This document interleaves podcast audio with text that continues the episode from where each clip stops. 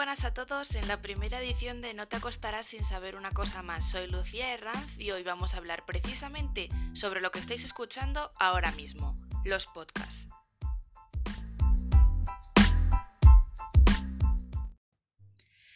Bueno, ¿qué decir sobre los podcasts? Un formato que se ha vuelto muy popular y cada vez más en estos últimos años.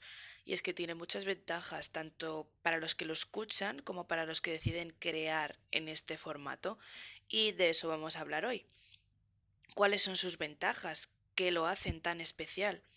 Bueno, pues resulta que una de las ventajas que ha provocado que el podcast se haya hecho tan popular es que parten de la base de los programas de radio pero con la ventaja de poder escucharlos cuando quieras, sin necesidad de estar sintonizando la emisora a una hora en concreto y estar pendiente del programa. Es mucho más sencillo y cómodo para los oyentes.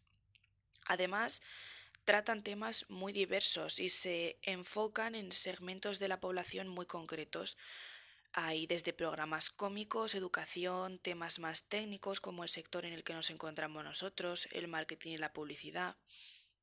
Y estoy segura de que muchas personas que tienen un negocio se han hecho esta pregunta. ¿Mi empresa realmente necesita un podcast? Pues eso es lo que vamos a hacer hoy. Vamos a analizarlo y así podréis valorar si realmente vuestro negocio necesita un podcast. Pero os lo cuento después de la publi.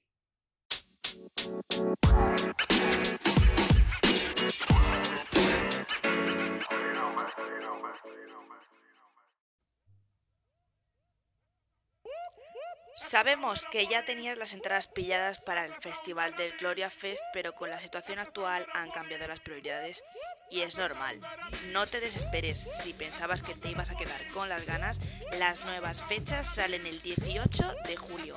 Saca tu lado más callejero y disfruta de puro barrio en Gloria Fest.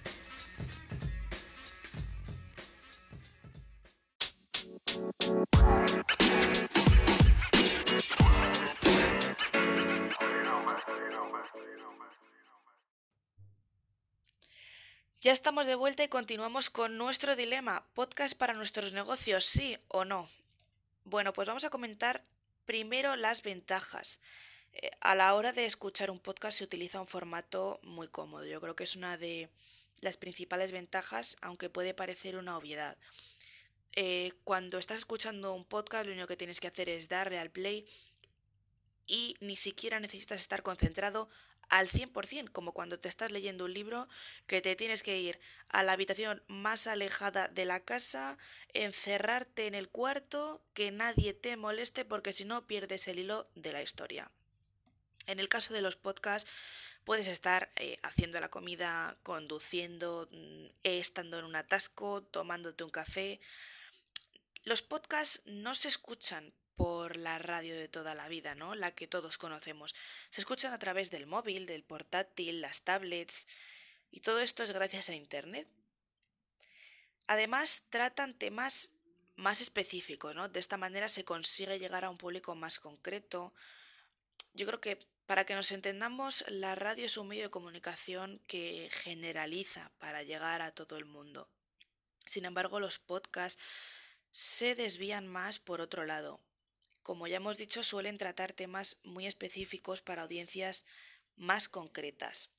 Por poner un ejemplo que me llamó mucho la atención, un podcast dirigido a estudiantes que se estaban preparando la selectividad para que os deis cuenta de el nivel de segmentación que puede haber en un podcast, ¿no? Se llamaba Historia de España para la selectividad. Seguro que a más de uno se le han atragantado las fechas, los siglos, mm, los reyes, todo ese tipo de cosas cuando estaban estudiando historia. Bueno, pues este podcast seguro que ha ayudado a más de uno porque solo hay que ver la cantidad de reproducciones que tiene.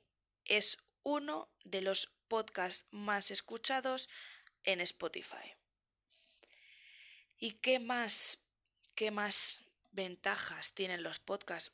Bueno, pues otra de las ventajas que tiene es que permite construir relaciones más eh, duraderas, más fieles con esos oyentes o esa target ¿no? al que nos queremos dirigir. Precisamente eh, la especificidad ¿no? del tema a tratar que estábamos comentando va a ser la clave para poder conectar con esa audiencia a la que quieres captar.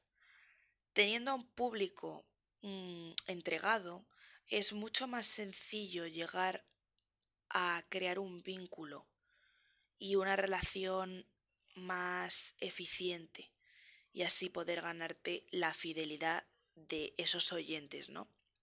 Es una forma de que los usuarios se identifiquen con una marca. Además, eh, los podcasts tienen otra ventaja y es que requieren una menor inversión que un vídeo.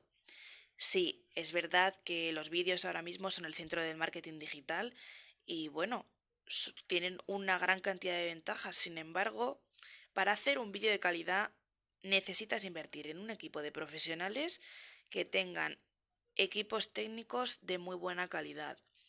Y el podcast, hay que ser sincero, requiere de un menor equipamiento. Con un micrófono, unos auriculares y un programa de edición, podría ser un equipo muy básico, pero que te va a sacar del apuro, por así decirlo. Es mucho más sencillo que crear un vídeo, por lo que vas a necesitar también menos recursos. Otra ventaja más, bueno, es un, lo puedes utilizar como un instrumento de comunicación interna, ya no solo para un público externo, eh, unos para tus clientes, sino que puede ser muy útil también para comunicarnos con los empleados de nuestra propia compañía, de nuestra propia empresa, sobre todo con aquellos que a lo mejor normalmente pues no están en la oficina por diferentes motivos, están teletrabajando, sobre todo ahora en esta época que estamos pasando con esta pandemia, pues podemos ponernos en contacto con esos trabajadores que han estado teletrabajando desde casa o a la gente que se encarga de la parte comercial, ¿no? Los comerciales de calle o personas que están trabajando en otra ciudad. Bueno, pues un audio permite una comunicación directa, aunque sea en diferido transmitiendo compromiso y cercanía ¿no? con tus empleados. Es más sencillo escuchar un audio mientras conduces a tu casa que leerte la Biblia escrita por el director general enviada en un correo que ves a las 11 de la noche. Y bueno, ¿qué podemos contar ¿no? en estos podcasts internos? Porque dices, venga, vale, voy a hacer un podcast eh, para la empresa, pero amigo. ¿Qué cuento yo? ¿Qué les cuento yo a mis empleados? Bueno, pues aquí van algunas ideas. Por ejemplo, se puede hacer un programa de actualidad, ¿no? Con noticias del día o noticias del sector en el que se trabaje, un programa con entrevistas a personas de la plantilla, personas del sector, o bueno, también se pueden combinar, ¿no? Ambas. Un programa, un programa de debate sobre, en realidad, el tema que, prefieráis, deportes, eh, debates sobre política, mm, sobre todo esos temas tienen mucha tirada entre la audiencia, ¿no? Otra opción podría ser una conversación entre personas de la empresa comentando cómo ha ido la semana laboral. Esto suele funcionar en empresas pequeñitas y bueno, creo que puede ser una buena idea. O incluso, bueno, también en empresas grandes, para poder conocer eh, qué hacen otros departamentos, cómo funciona el resto de departamentos, porque muchas veces las empresas grandes estás solo, solo conoces lo que hace el vecino de al lado y poco más. No sabes lo que está pasando en la planta de, de encima, eh, en el piso de al lado o en la oficina de la otra ciudad. Resumiendo, puedes crear el contenido que quieras en un audio. Lo que sí que es muy importante es que, bueno, debes decidir si el podcast será de uso interno o bien será para que te conozca el mundo exterior. De esa manera, a partir de ahí vas a tener que enfocarte en un tipo de conversaciones u otras, pero realmente puedes hablar de cualquier cosa.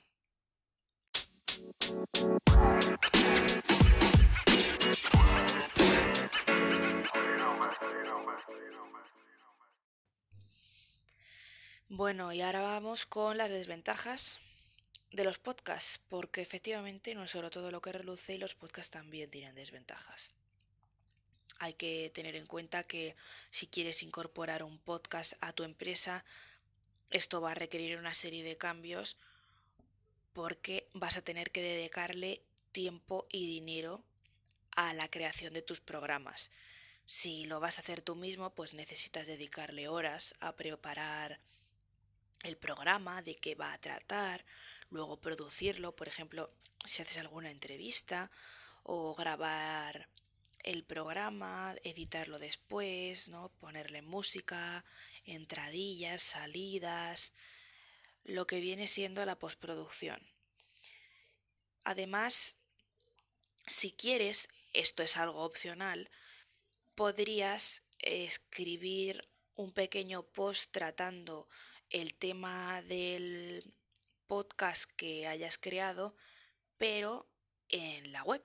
Entonces tienes un pequeño, un pequeño post que trata el mismo tema que el podcast y puedes enlazarlo para que así acudan más visitas a tu podcast. Como ya he dicho, es algo que, bueno, es opcional, pero puede ayudarte mucho para mejorar el SEO de tu empresa. Y por último, yo creo que una de las cosas más básicas y más importantes es que tienes que compartir tu podcast en redes sociales, en WhatsApp, en Telegram, por las redes que quieras.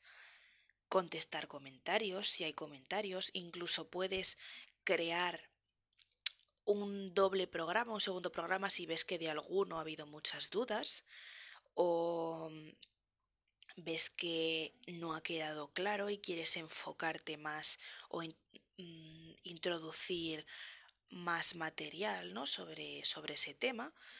Y bueno, también tienes que tener en cuenta que esas podcasts, esas grabaciones, las tienes que ir guardando en algún sitio, ya sea en tu servidor o en plataformas como iVoox, por ejemplo. Otra de las desventajas que tiene, pues bueno, tienes que invertir parte de dinero, ¿no? Un pequeño presupuesto. Debes hacer inversión en tecnología como micrófonos, cables, una mesa de edición a lo mejor. Sí que es verdad que a lo mejor esto puede asustarte al principio porque no sabes cómo va a salir el podcast, no sabes qué audiencia va a tener, si va a tener tirón o no. Pero bueno, para eso está la segunda opción, que son los alquileres.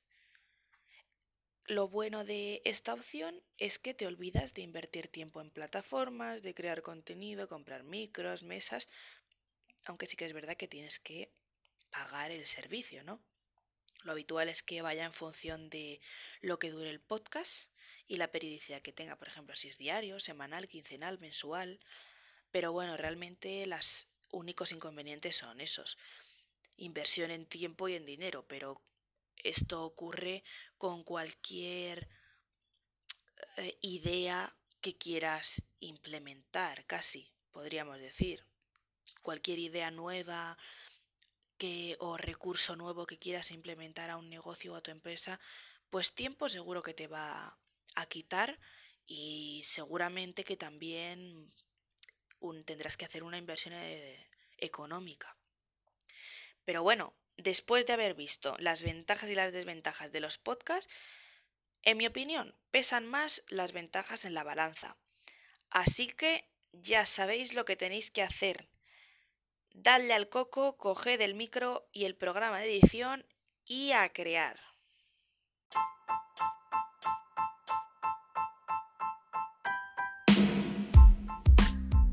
Bueno, pues hasta aquí este primer programa. Espero que os haya gustado y que os haya servido sobre todo la info. Nos vemos en el próximo programa con más marketing y publicidad. Soy Lucía Herrán y esto es No te costará sin saber una cosa más.